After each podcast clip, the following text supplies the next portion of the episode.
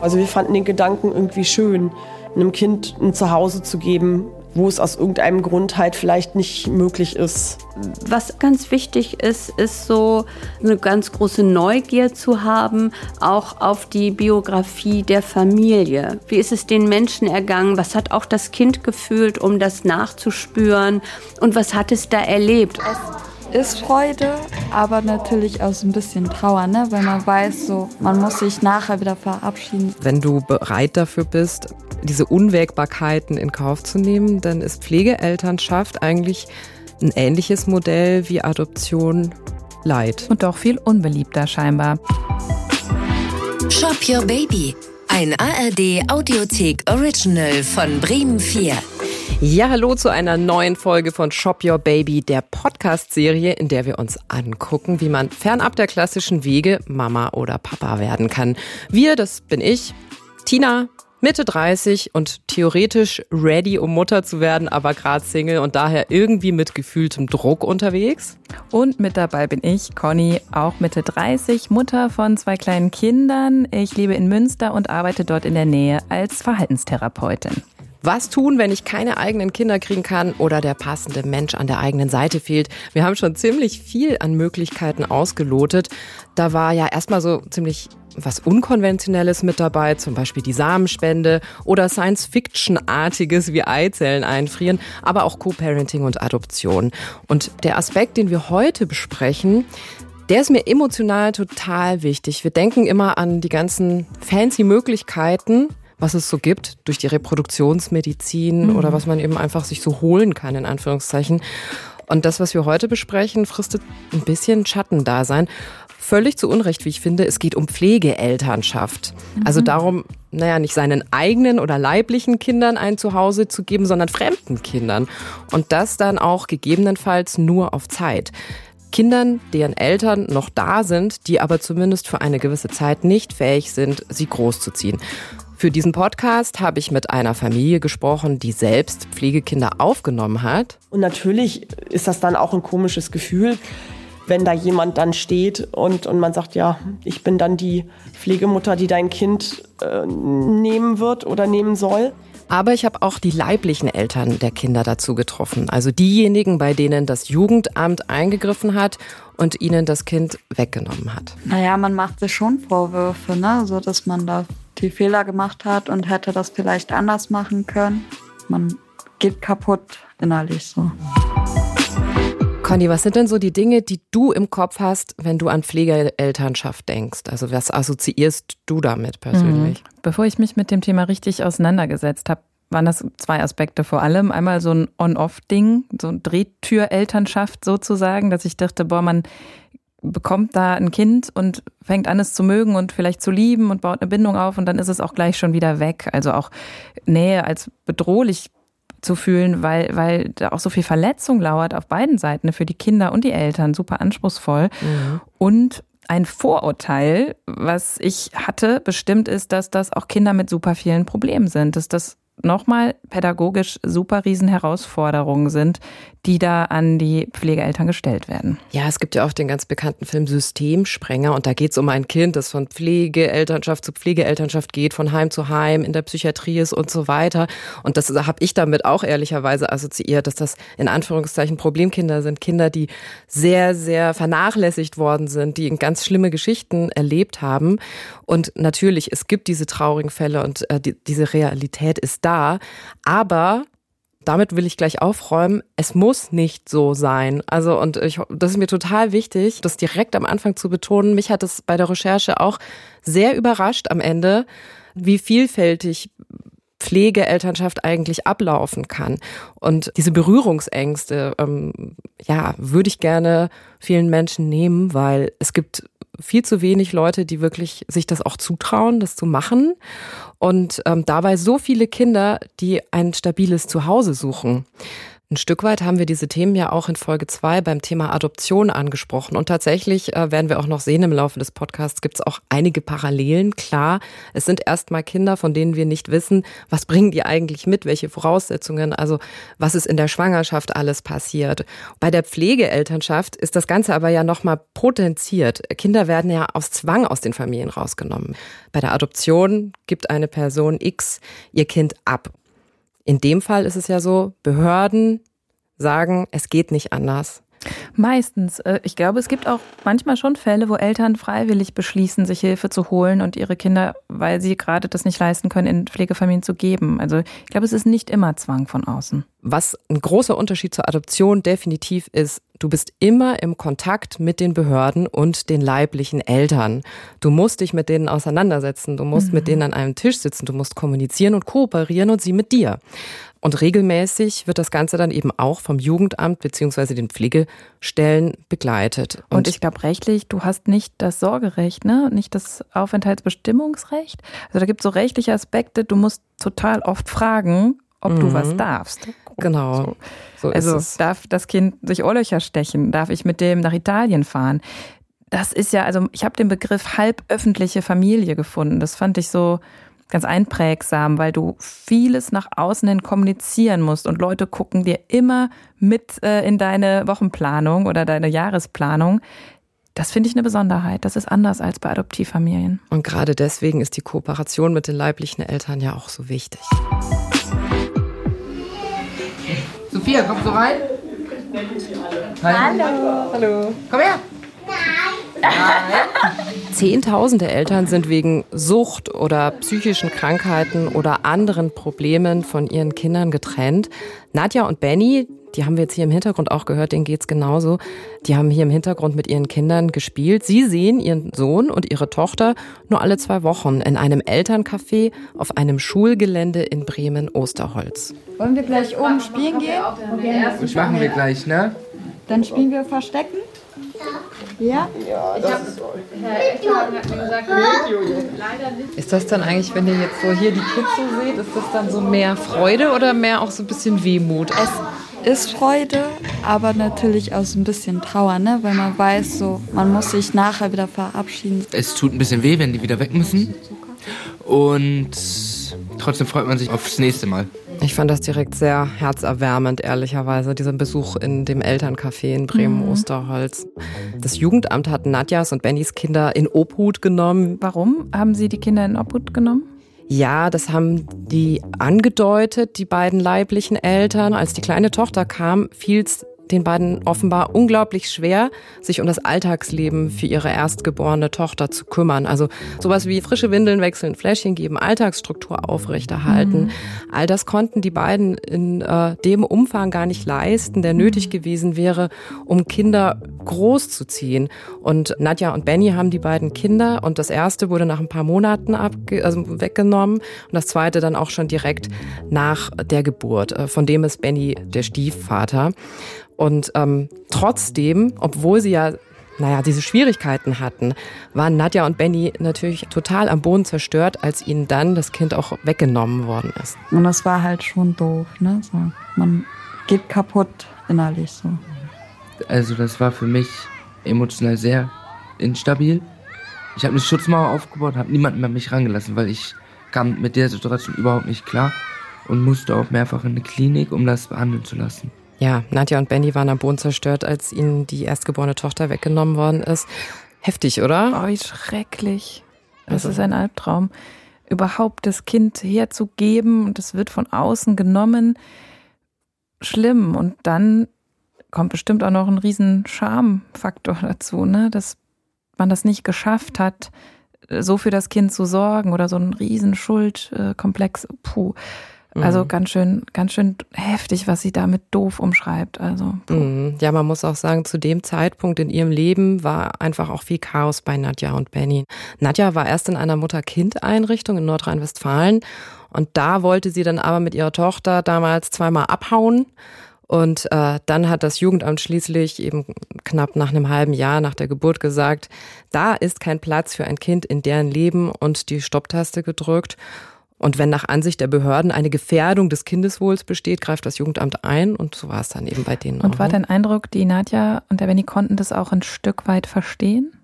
Ja, die haben zu mir gesagt, dass sie damals viel in Anführungszeichen Blödsinn und Scheiße gebaut haben Mhm. und dass sie gar nicht äh, bereit dafür waren, Mhm. sich um Kinder zu kümmern. Und natürlich waren sie sauer und verärgert und gefrustet. Und jetzt im Nachhinein blicken sie ein bisschen anders drauf und sagen auch, ja, okay, es war damals einfach auch nicht richtig möglich. Ich habe mich nur auch gefragt, ähm, Gefährdung des Kindeswohls, ähm, da greift dann das Jugendamt ein. Also das ist für mich so ein, so ein, so ein abstrakter Begriff. Mm, Was heißt das denn? Also ab wann ist denn ein Kindeswohl gefährdet? Äh, Du hast ja bestimmt auch als Therapeutin sehr oft mit diesen Thematiken zu tun, oder? Also ja, ich bin Erwachsenentherapeutin, deswegen begegnet mir das natürlich selten als Kinder- und Jugendlichentherapeutinnen. Aber ähm, also Kindeswohlgefährdung, da wird geguckt, ob das Wohlergehen, das körperliche, das geistige und das seelische des Kindes irgendwie beeinträchtigt ist, indem die Eltern was machen oder unterlassen. Also das heißt konkret körperlich wird das Kind irgendwie misshandelt, wird es nicht ausreichend versorgt. Also Gewalt, körperliche Gewalt, sexuelle Gewalt spielen da eine Rolle. Ähm, Das geistige Wohl, da wird geguckt, wird das Kind ausreichend unterstützt und gefördert, gibt es Entwicklungsverzögerungen. Das seelische Wohl gibt es emotionale Gewalt, emotionale Vernachlässigung, ähm, gibt es psychische Auffälligkeiten. Also konkret bei Kindern wird man eben gucken, wie sehen die aus? Haben die Verletzungen? Sind die ausreichend ernährt? Sind die blass und ungepflegt? Dann kann man gucken, gibt es Verhaltensauffälligkeiten? Sind die aggressiv oder total rückzügig oder apathisch, distanzlos? Machen die Selbstverletzung?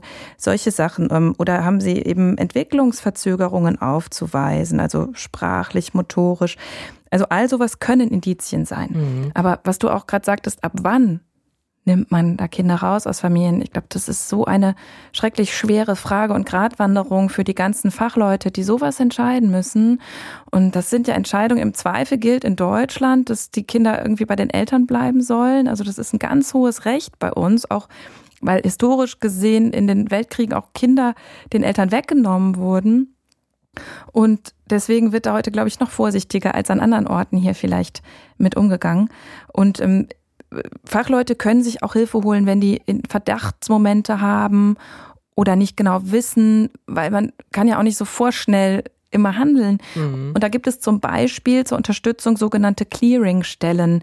Da kannst du hingehen und anonym den Verdachtsmoment beschreiben und dann setzen sich Fachleute an einen Tisch. Also Ärztinnen, ähm, Menschen vom Jugendamt, Menschen von der Polizei und Familienrichter. Und die beraten dann über diesen anonymen Fall und geben dir eine Handlungsempfehlung.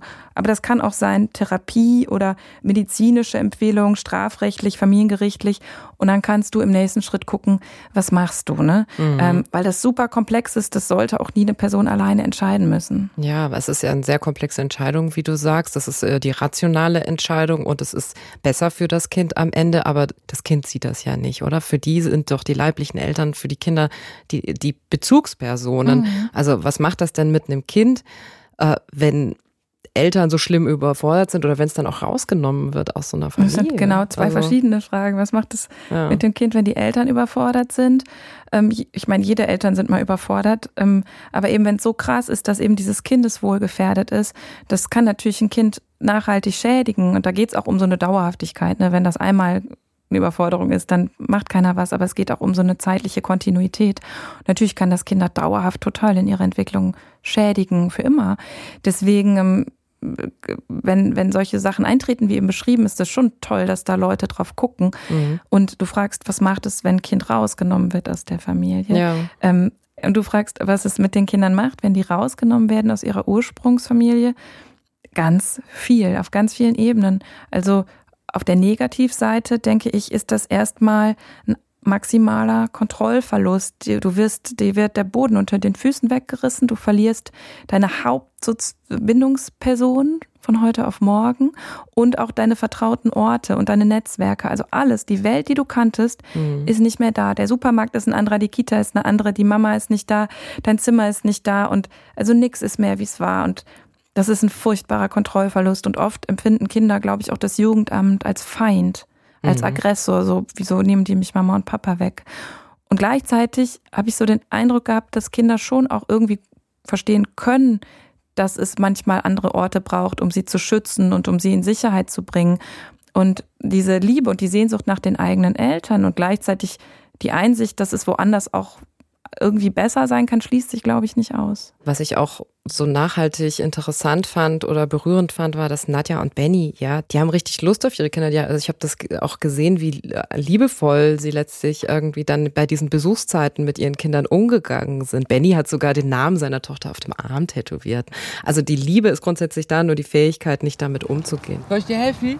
Fall schön auf, nicht, dass du runterfällst, ne, Schatz? Ich kann das. Du kannst das. Das bin ich ganz Jetzt oben. bist du ganz oben. Jetzt musst du aber wieder runterkommen. Wie war das für dich, da zu sitzen und das mit zu beobachten? Ja, ich dachte einfach nur, wow, wow, wow. Wenn ich jetzt Pflegemutter wäre, das ist eine riesen Herausforderung. Der regelmäßige Umgang mit den leiblichen Eltern. Wie rede ich mit denen? Wie arrangieren wir uns? Wie werde ich da meiner Rolle gerecht? Und welche Rolle habe ich überhaupt? Also ähm, total herausfordernd, emotional auf beiden Seiten bestimmt. Also Waren ähm, die auch da, die Pflegeeltern in dem Elterncafé? die Pflegeeltern haben die Kinder vorbeigebracht Mhm. und die waren im Umgang schon sehr aufeinander eingespielt. Bleiben die dann auch da die Zeit? Ja, gehen mal um den Block, bleiben vielleicht unten sitzen, während oben die leiblichen Eltern mit den Kindern spielen. Also das ist, ist dann schon deren? Zeit. So anderthalb, zwei Stunden. Mhm. Und bei den ganzen Besuchen sind auch immer die Pflegestellen, also Mitarbeiterinnen von den Pflegestellen mit dabei. Ne? Das sind sehr formale Treffen mit festem Rahmen auch. Mhm. Man wird ja vermutlich auch nicht allein gelassen, bei dem Job Pflegeeltern zu sein, oder wie? Also wie wird man darauf vorbereitet? Weißt du das? Ja, also um erstmal in den Kreis der Pflegeelternschaft zu kommen, läuft es ähnlich wie bei der Adoption im Übrigen ab. Ich bewerbe mich, ich mache verschiedene Kurse, also sei es jetzt ein Erste-Hilfe-Kurs äh, für Kinder oder ein Seminar, äh, in dem man lernt, wie man mit Traumata umgeht und so weiter und so fort. In Bremen war ich auch bei einer Infoveranstaltung mit dabei von PIP. Das ist die gemeinnützige GmbH in Bremen, die sich um die Vermittlung von Pflegeeltern im Auftrag der Stadt kümmert. Dazu sagen muss ich aber, dass Pflegeelternschaft von Bundesland zu Bundesland und vielleicht sogar von Kommune zu Kommune unterschiedlich geregelt ist. Also für die ganz genauen Details musst du dann schon Vor ähm, Ort vor Ort ortsgebunden nochmal bei den Jugendämtern gegenchecken, wie das läuft. Hallo, guten Tag. Hallo. Sie wollen auch zum Infoabend. Genau, sind Sie Frau Lamke? Ja, Ich bin genau. Christina Möbus. Hallo. Hallo, Möbus. Schön, Sie kennenzulernen. In Bremen schon viele Jahre mit dabei ist Annelie Lamken. Sie hat bei der Infoveranstaltung ganz stark ermutigt und die Werbetrommel richtig gerührt, weil sie eben auch sagt, es gibt zu wenig Menschen, die den Job machen wollen oder sich den besser gesagt zutrauen. Und dabei, meinte sie eben, braucht es erstmal nur grundsätzlich Lust auf ein Kind und Lust darauf, dem Geborgenheit zu geben und eine gewisse Offenheit. Was ganz wichtig ist, ist so eine ganz große Neugier zu haben, auch auf die Biografie der Familie, aus der das Kind kommt. Was war da? Was waren die Gründe? Kann ich mich da hineinversetzen? Wie ist es den Menschen ergangen? Was hat auch das Kind gefühlt, um das nachzuspüren? Und was hat es da erlebt? Das fand ich ganz interessant, diese Neugier auf die leiblichen Eltern, dass die so wichtig ist. Das ist nicht einfach nur so ein Zwangstermin, den ich alle zwei Wochen abkaspere, sondern das ist mir dann nochmal so konkret bewusst geworden. So soll es wohl sein. Ob das warum in der ist das so Realität so, wichtig? klappt? ja, ob das in der Realität so klappt, ist die andere Frage. Mhm. Ähm, Aber warum ist das so ein Kernaspekt? Warum ist das so elementar? Wahrscheinlich, um das Kind einfach abzuholen. Ne? Das ist ja einfach der Ursprung des Kindes und die Familie bleibt ja. Das ist die Familie des Kindes, egal ob es gerade bei seinen Eltern lebt oder nicht.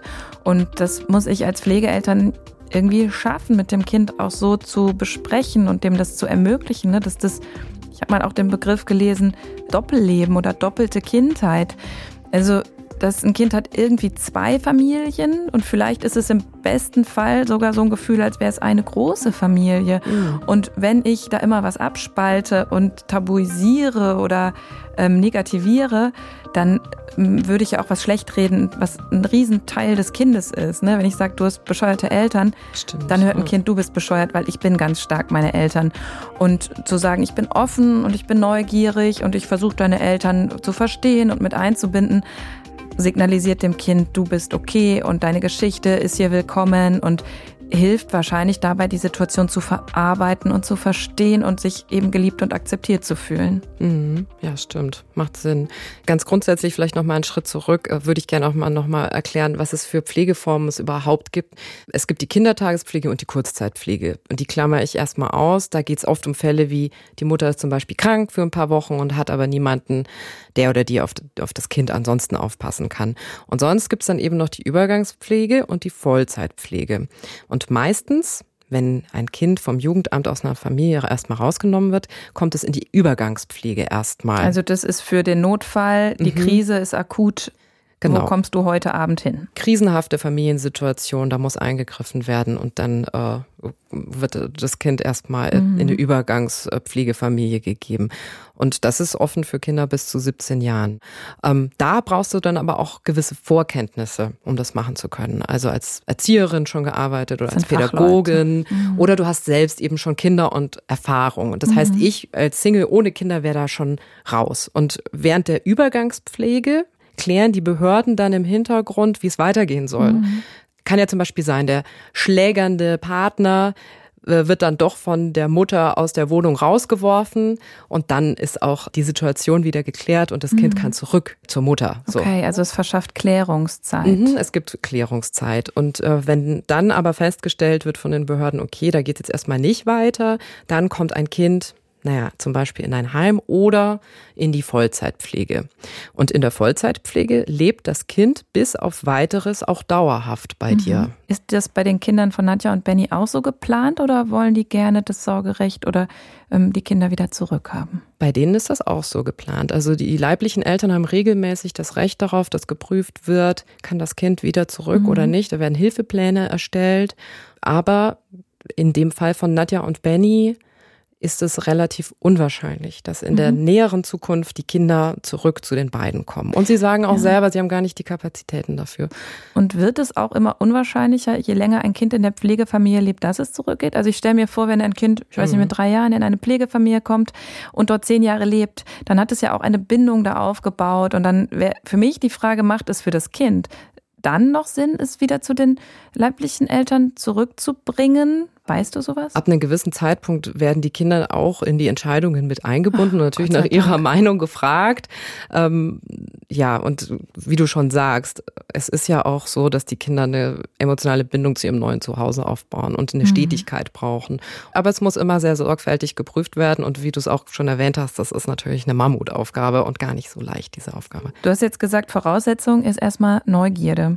Mhm. Gibt es noch weitere Voraussetzungen? Also muss ich am besten äh, verheiratet ähm, äh, als Heteropaar zusammenleben oder kann ich auch sein, wie ich will? Nee, überhaupt nicht. Ich kann auch als Single-Pflegemutter werden. Annelie Lamken, die wir vorhin schon gehört haben von Pip, äh, hat das hier gesagt. Da sind wir sehr breit aufgestellt von der Couleur her, ob, ähm, ob das jetzt gleichgeschlechtliche Paare sind, Ehepaare sind, nicht verheiratete sind, Singles, Alleinerziehende, also nach diesem modernen Familienbegriff erstmal die gesamte Bandbreite.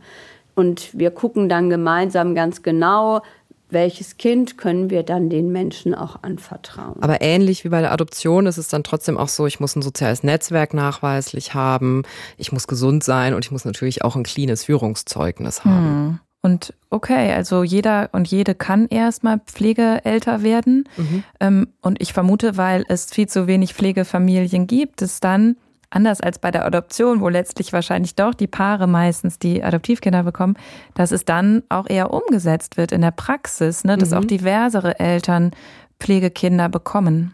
Ja, bei der Adoption hast du ja oft mal längere Wartezeiten und es gibt viel mehr Bewerberinnen und Bewerber, genau. als dass es zu vermittelnde Kinder gibt. Und hier ist es umgekehrt. Hier ist es umgekehrt. Wenn du bereit dafür bist, diese Unwägbarkeiten in Kauf zu nehmen, dann ist Pflegeelternschaft eigentlich ein ähnliches Modell wie Adoption. Und Leid. auch viel unbeliebter scheinbar. Ich habe selber aber auch mit Pflegeeltern gesprochen. Super.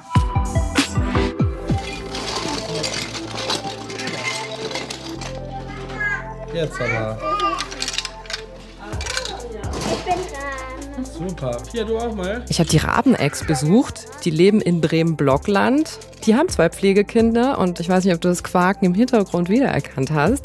Das sind die Kids von Nadja und Benny. Hm. Die haben wir ja vorhin schon gehört. Ich habe mit Friederike Rabeneck gesprochen, die ist 44 Jahre alt und sie hat mir eben erzählt, warum sie Pflegeeltern werden wollten. Also wir fanden den Gedanken irgendwie schön, einem Kind ein Zuhause zu geben, wo es aus irgendeinem Grund halt vielleicht nicht möglich ist. Die Rabenecks, die haben so ein richtiges Patchwork hoch 3 Modell. Sie haben ein Kind adoptiert Mhm. und sie haben zwei Pflegekinder. Ja, und zusammen leben sie alle unter einem Dach. Und wie kam das bei denen dazu, dass die so einen Mix haben? Ist ja interessant, weil du ja dann viele verschiedene Wege erstmal kennenlernen musst, viel Bürokratie an allen Ecken und Enden. Ja, die Rabenex, die wollten gern Geschwisterchen für ihre Adoptivtochter haben. Und da ist natürlich der Unterschied zur Adoption. Äh, Pflegeelternschaft lässt sich im Vergleich relativ leicht organisieren. Dauert unter Umständen nicht ganz so lang. Und ähm, sie haben gesagt, sie trauen sich einfach zu, diesen Schritt zu wagen. Was ja total interessant ist, das ist nochmal anders als bei der Adoption. Erstmal lernen die Pflegefamilien die leiblichen Eltern kennen. Das ist der erste Schritt im Vermittlungsprozess. Ja, es gibt erstmal den Anruf, hey, wir hätten hier ein Pflegekind Mhm. und dann äh, werden da ein paar Informationen geschickt. Aber so das erste Face-to-Face-Treffen ist dann leibliche Eltern und äh, Pflegeeltern. Die können sich dann beschnuppern. Die müssen sich beschnuppern, ja. Die müssen ja auch ganz lange miteinander zusammenarbeiten. Oder das Mhm. heißt müssen. Ich mag das Wort müssen da gar nicht so gerne. Sie Werden. werden miteinander kommunizieren, genau. Äh, Friederike Rabeneck kann sich ans erste Treffen auch noch sehr gut erinnern.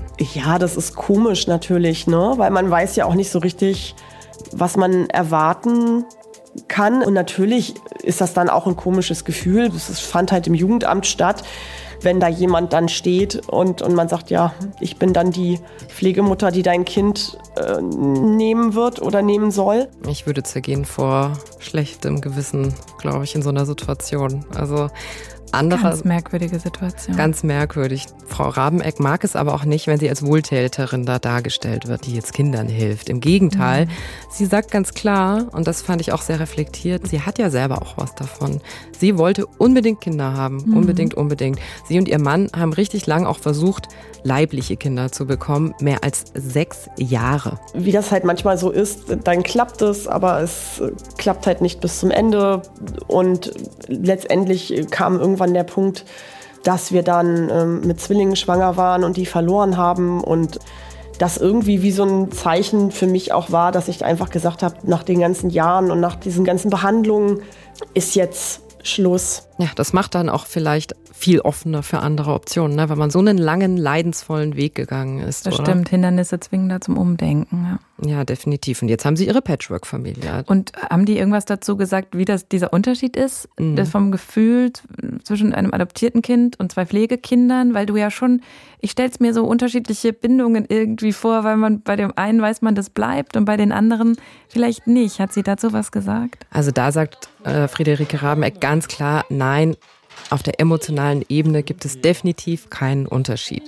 Für mich sind das an jedem Tag, der so ist, wie er ist, meine Kinder und die habe ich alle lieb und die habe ich alle gleich lieb. Emotional ist das für uns überhaupt gar kein Unterschied. Schön, oder? Ja. Ja, rechtlich ist es natürlich trotzdem einer. Das hatten wir ja schon erwähnt. Nur für Alltagsfragen. Also sowas wie, zieht das Kind die grüne oder die blaue Hose an? Hast du quasi ein Alleinbestimmungsrecht. Aber wenn, äh, wenn Gibt es eine Impfung oder nicht? Da muss ich, glaube ich, schon Mhm, nachfragen. Genau, beim Mhm. Thema Impfung spricht man mit den leiblichen Eltern. Wenn man in Urlaub fahren will, spricht man mit den leiblichen Eltern. Also das ist ja auch bestimmt ein mentaler Overkill, oder? Wenn das Kind als Teenie ein Piercing haben will, Na alles. gut, kannst du immer Mhm. sagen, kann ich nicht entscheiden. Sehr gute Ausrede. Ja, Aber stimmt. Ich meine, ich finde so schon, Leben mit Kindern, du musst ja immer die ganze Alltagsorga noch für andere Menschen mitdenken. Eben nicht nur, welchen Pulli ziehe ich an und welche Impfung brauche ich, sondern immer noch für die Kleinen mit. Und wenn du dann noch immer andere Akteure mit einbeziehen musst, ich finde, es klingt auch wahnsinnig aufwendig, mental wie aber auch auf Tatenebene. Und bin ich richtig informiert, dass es auch Geld gibt für diesen Job? Ich frage deshalb, Mhm. weil ich mir vorstelle, dass man dann auch seiner Lohnarbeit nicht mehr so viel nachgehen kann wie vorher. Dass das ja auch einfach Zeitkapazitäten einnehmen müsste. Und da muss ich ja irgendwie auch eine Kompensation erfahren, damit ich das gut machen kann, oder? Ja, es gibt eine äh, Summe X an Pflegeelterngeld. Also du wirst da finanziell unterstützt. Friederike Rabeneck sagt ganz klar, für sie ist das kein Job, für sie ist das Familie. Sie wollte das und deswegen hat sie das äh, mit voller Inbrunst äh, mhm. vertreten, dass sie da auch ja, das nicht irgendwie einfach nur als Verpflichtung ja, okay. in irgendeiner also Form. Also eben keine sieht. Lohnarbeit. Ich meine, Mutter sein mhm. ist irgendwie auch ein Job. Care-Arbeit ist ein Job. Ja. Ich finde, sie hat sich einfach auch glaube ich, durch den ganzen Prozess schon sehr viele Gedanken über ihre Rolle als Pflegemutter gemacht und was bedeutet Familie für sie eigentlich. Und natürlich hat sie sich auch mit dem Thema auseinandergesetzt, was passiert eigentlich, wenn mir dieses Kind wieder weggenommen werden mhm. sollte. Das, also ich für mich ähm, würde das als sehr belastend wahrnehmen, äh, dass das immer wie so ein Damoklesschwert über dir hängt. Mhm. Aber auch da ist sie tiefenentspannt und sagt einfach, naja, ähm, es ist sehr unwahrscheinlich in unserem Fall. Bei der Vollzeitpflege generell kann es eben, wie wir auch ja schon besprochen haben, sehr gut sein, dass ein Kind sehr, sehr lange bei dir bleiben wird, wenn nicht gar bis ins Erwachsenenalter. Und insofern hatte sie persönlich da gar keine Probleme mehr mit. Mhm. Aber wenn jetzt die Pflegeeltern damit tiefenentspannt sind und die leiblichen Eltern damit tiefenentspannt, das ist ja schön. Die andere Frage ist nur, wie das eigentlich für ein Kind ist, wenn es mhm. in so einem mhm. Zwiespalt lebt und zwei Elternpaare hat und von dem eins ja wirklich sehr stark darunter leidet oder zumindest gelitten hat, dass sie jetzt nicht mehr die erziehenden Eltern sein können. Was macht das mit dem Kind? Also, Boah. ja. Ich glaube, die Antwort ist auch hier mal wieder total divers, denn das ist so einzelfallabhängig. Mm, ich denke, dass da auch total viele gemischte Gefühle sind und es kommt total darauf an, wie framed das Kind das, also in welchen Kontext setzt es das. Sagt es, wow, ich habe zwei Mamas ähm, oder sagt es, ich weiß gar nicht, wo ich hingehöre, ich gehöre nirgendwo richtig hin. Ähm, wie empfindet ein Kind es, dass es vielleicht nicht bleibt in der Familie? Also ich glaube, dieser Aspekt des Kontrollverlustes ist halt total groß bei, bei, bei Kindern, die das erfahren müssen. Ne? Und dass viel für sie und über ihren Kopf hinweg entschieden wird. Das stelle ich mir sehr prägend und einprägsam, bis hin zu traumatisierend vor. Ne? Und ich glaube, das ist total wichtig, dass man da als Fachmensch und Pflegefamilie achtsam mit umgeht und immer wieder auf Augenhöhe geht mit dem Kind und es fragt und beobachtet und sich immer fragt, wie geht es diesem Kind? Und das Kind fragt, wie ist es für dich und was brauchst du, um vielleicht auch Kontrolle wieder zu kriegen? Also würde ich das ein Kind nicht fragen, aber ähm, vielleicht viele Entscheidungen diesem Kind geben. Also viel mit dem Kind sprechen. Ne? Wir müssen denen zuhören auch in diesem Fall glaube ich, dass das viele Antworten liefern kann. Ich kann mir auch gut vorstellen, dass diese Kinder dann im jungen Erwachsenenalter, also als Teenies, vielleicht vermehrt wieder auf die Spurensuche gehen, so wie bei der Adoption auch, Absolut. die Suche nach den leiblichen Eltern, unbekannten Eltern mhm. und dann eben bei der Pflegeelternschaft die Suche ja, nach den leiblichen Eltern und deren Geschichte und vielleicht genau. ähm, die Identifikation mit denen dann auch noch mal größer wird im genau, Teenie-Alter, in der Teenie-Zeit hast du ja als deine Entwicklungsaufgabe Identitätsfindung und da gehört auf jeden Fall zu, zu überlegen, wer bin ich, wo komme ich her. Ähm, also ich Biografiearbeit ist bei ähm, Kindern, die die Familie wechseln, super wichtig, dass die ihre eigene Geschichte erzählen lernen und wie sie sie eben auch erzählen lernen. Also, dass man da ihnen Raum gibt, ähm, sich damit auseinanderzusetzen, ist super wichtig.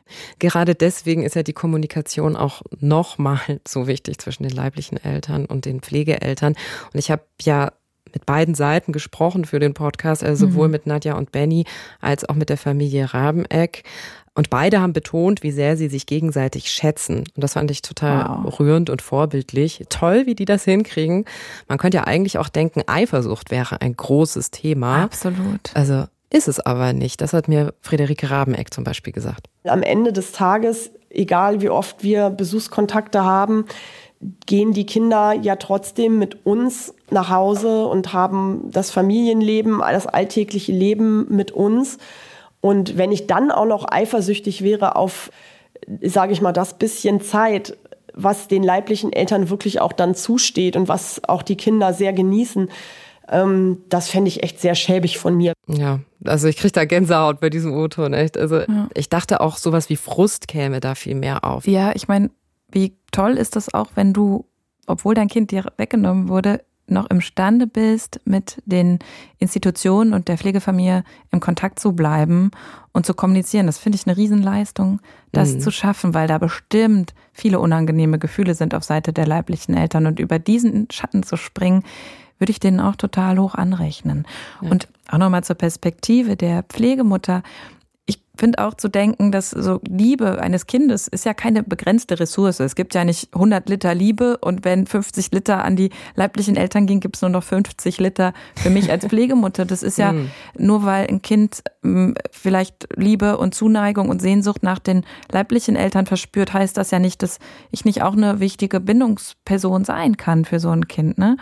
Und damit muss ich irgendwie umgehen lernen, wahrscheinlich als Pflegemutter, dass ähm, ich vielleicht nicht die beste Lösung bin, weil für ein Kind wahrscheinlich immer das Beste gewesen wäre, wenn die Eltern, die eigenen imstande wären, es sich zu kümmern. Und damit muss ich wahrscheinlich leben, dass ich auch eine gute Lösung bin. Total. Und mhm. äh, Nadja und Benny ticken da auch sehr ähnlich. Die habe ich ja in dem Elterncafé getroffen. Stress oder so untereinander unter uns vieren haben wir auf gar keinen Fall. Also es läuft richtig harmonisch ab. Hallo.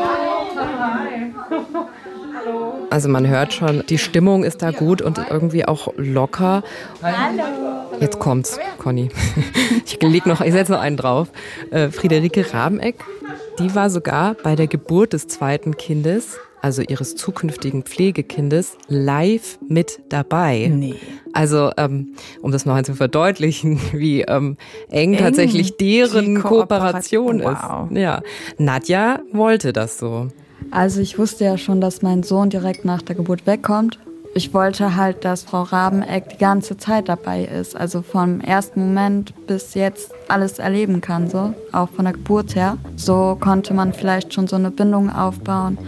So. Und für mich wäre es, glaube ich, komisch gewesen, wenn ich als Mama da alleine gewesen wäre und ich aber im Hinterkopf habe, so, er bleibt ja nicht bei mir das zeigt einfach für mich so, oh. diese Mutter hat das in ihrem Rahmen getan, was sie irgendwie tun konnte, um es irgendwie dem Kind und auch den Pflegeeltern leichter zu machen. Hat das ne? Kindeswohl im Blick, ja, der Übergang so mhm. smooth wie möglich, wow. Ja, beide Seiten hatten ja dann auch was davon. Nadja war nicht allein und Friederike Rabeneck konnte ja auch selbst mal eine leibliche Geburt miterleben. Sie hat ja so lange versucht, selber Kinder zu kriegen und dann äh, durfte sie da mit dabei sein. Ich finde das bei all dem Schmerz und den unschönen Umständen ist das so ein Lichtstrahl menschlich romantisch, ne? menschlich romantisch mhm. irgendwie. Es hat mich jedenfalls berührt, wie Menschen sich ändern können, wie Menschen ihr Leben ändern können, wenn auch nur behutsam und äh, Schritt für Schritt. Nadja sagt selbst von sich, sie wäre viel reifer und erwachsener geworden. Sie hat das Gefühl, dass sie ja keine Lust mehr auf Blödsinn hat, hat sie mhm. gesagt, Blödsinn. Das hat sie ganz oft gesagt. Sie hat ganz viel Blödsinn gemacht und das äh, will, sich, will sie jetzt hinter sich lassen. Und sie und Benny fänden es wirklich schön, wenn die Kinder bei ihnen wären, aber sie sehen auch ein, dass das einfach nach wie vor auch heute noch nicht geht. Die Hoffnung, die hat man auf jeden Fall. Aber ich glaube, da müsste man erstmal einiges auch bei uns selber aufbauen, damit das wieder klappt. Und die sind in guten Händen. Wir haben ja keine Bedenken und sind auch sehr zufrieden. Und man sieht auch, wie glücklich die Kinder wirklich sind. Ich könnte denen jetzt gar nichts bieten so. Und die jetzt dann zum Beispiel aus der Familie rauszureißen, wo die jetzt fünf und vier Jahre sind, würde mich zerreißen. Also es ist zwar schon komisch, wenn man sie nicht bei sich hat, aber ich weiß auch, wenn ich die da jetzt rausreißen würde, das würde meine Kinder mehr kaputt machen, als wie es mir vielleicht dann gerade geht. Was sagst du? Ich bin sprachlos, ja. Mhm. Die, also, mh, die ja. denkt, die Nadja denkt dran, wie es den Kindern geht, ne? Oder sieht einfach, dass es so gut ist, wie es ist, ne? Die haben auch beide sehr bescheidene Wünsche für die Zukunft ihrer Kinder. Ich habe sie auch gefragt, hey, ähm, mhm. was wünscht ihr euch für eure Kinder? Und ähm, da sagten sie so, ja Mensch, dass die glücklich sind und dass die ihre Schule schaffen und ein schönes Zuhause haben. Ja. So, letztlich so wie alle anderen Eltern auch. Mhm. Ich fand das äh, sehr, ich fand das echt bittersüß. Ja. ja. Also meine Betrachtungsweise der Pflegeeltern und leiblichen Eltern ist echt differenzierter geworden im Laufe der Auseinandersetzung für diesen Podcast und auch Pflegekinder sehe ich jetzt noch mal mit anderen Augen. Ich habe so den Eindruck, naja, das sind Kinder mit ganz normalen Entwicklungsanforderungen erstmal, vielleicht nur noch viel mehr als andere Kinder. Und beziehungsweise man denkt ja dann, oh, Systemsprenger und Probleme, das ist auch wieder so eine Frage des Framings. Also sind es jetzt Kinder mit total vielen Problemen und Stolpersteinen, die dann irgendwo am Wegesrand des Lebens immer rumliegen? Oder sind das Kinder, die einfach viele Herausforderungen hatten und lernen mussten und dadurch gelernt haben, auch über Hürden zu springen und sich Hilfe zu holen und sich auch besser anzupassen an sich verändernde Lebensumstände. Also sind das vielleicht auch mehr Lebenskünstler als andere Kinder? Also sind die problembehaftet oder haben die viel mehr Potenziale? Oder sind es vielleicht auch einfach ganz normale Kinder?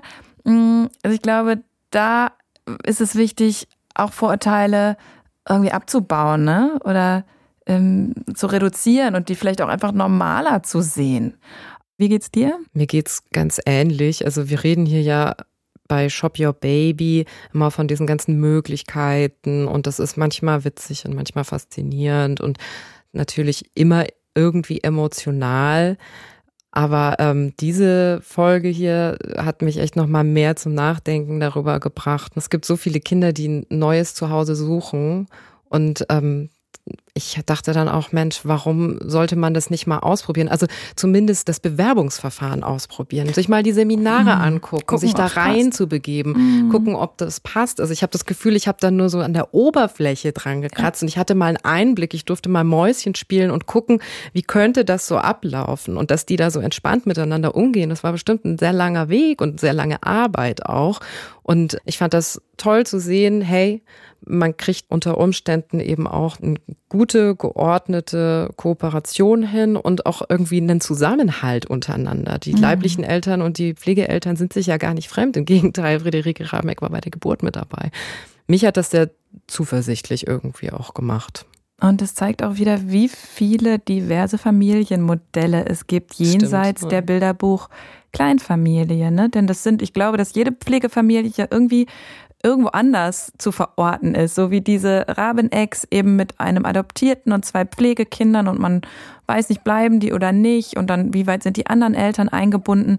So viele Spielarten von Familie, wenn man offen dafür ist, sich da einzudenken und einzufühlen. Mhm. Diese ganzen Spielarten haben wir uns ja angeguckt. Wir haben uns wirklich viele Spielarten jetzt bei Shop Your Baby angeguckt. Samenspende, Co-Parenting, Eizellen einfrieren, Adoption, Pflegeelternschaft, keine Kinder haben. Also, what a ride. Mhm.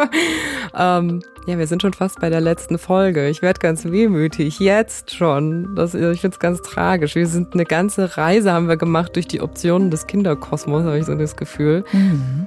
Und ähm, ich wurde schon ganz oft gefragt jetzt im mhm. Laufe dieser Podcast-Reihe, so, Mensch, Tina, toll, toll, toll. Aber sag doch mal, für was hast du dich denn jetzt entschieden? Komm, unter der Hand kannst du mir doch jetzt schon mal was sagen. Ah. Und dann sagte ich jedes Mal, Mr. Wait leider, for it. bis zum Ende der Staffel ja. warten. Mhm. Ja, was machen wir jetzt mit diesen ganzen Informationen, mit diesen ganzen Gefühlen? Was nun, stellt sich die Frage. Ne? Mhm. Das wollen wir beim nächsten Mal besprechen. Ja. Was du, Tina, da jetzt für Konsequenzen vielleicht rausziehen willst, ne? Ja, du hast mir schon angedroht, dass ich auf die Therapie-Couch komme und ich das Zepter nicht mehr in der Hand behalten kann, ja, sondern ich bin du Verhaltenstherapeutin, die streich die Couch. Was wir gerne machen, ist Hausaufgaben mitgeben. Und oh, das möchte ich an dieser Stelle gerne tun. Oder nennst Therapieaufgabe. Ich möchte dich mal bitten, diese ganzen Methoden oder Wege, die wir in diesen sechs Folgen bisher beleuchtet haben, noch mhm. einmal für dich genauer unter die Lupe zu nehmen. Und zwar mit einem Klassiker, der Pro-Kontra-Liste. Oh, Kennst das ist richtig eine dicke, dicke Hausaufgabe. Eizellen einfrieren. Mhm. Einmal, was spricht dafür, dann was spricht dagegen. Und dann überlegst du mal und gehst mal so innerlich durch. Das ist eine dicke Hausaufgabe, denn es sind ja sechs Methoden, die wir da beleuchtet haben. Und ähm, aber pro Contra reicht mir noch nicht. Ähm, mhm. Gewichte mal. Äh, also es gibt ja. ja. so ein Argument wie, ja, kostet irgendwie 100 Euro im Monat, ist für manche vielleicht super blöd. Wäre dann auf einer Skala von 0 bis 10, wie wichtig ist das eine 10? Und für andere, ich habe das Geld, wäre das eine 1. So. Also jedes Argument bitte nochmal gewichten auf einer Skala von 0 bis 10. Wie wichtig ist es für dich? Und Oha. dann kannst du am Ende jede Spalte, kannst du einen Summenwert bilden. Das klingt ja sehr rational. Jetzt könnte ich das auf sehr rationale Pro-Kontra-Listen. So okay, okay, okay. Ich sag Wir fangen mehr. so an. Genau. Wir fangen es mal an, ähm, äh, auf so eine rationale Ebene zu beleuchten. Das mhm. ist deine Aufgabe, mhm. dich noch einmal hinzusetzen und alles mal zusammenzusammeln für dich. Ja, dann bin ich mal sehr gespannt und ähm, ich hoffe, ihr seid es auch. Was verbindet ihr denn mit Elternwerden? Welche Optionen könntet ihr euch vorstellen? Beziehungsweise welche Fragen treiben euch denn grundsätzlich so rum rund ums Thema Kinderkriegen und Kinderwunsch? Schreibt es uns. Schreibt uns auch gerne euer Feedback und das Ganze an shopyourbaby at radiobremen.de. Ich freue mich auf das große Finale mit ich dir. Ich auch. Bis zum nächsten Mal. Tschüss. Shop Your Baby, ein Podcast von Bremen 4. Alle Folgen in der ARD Audiothek.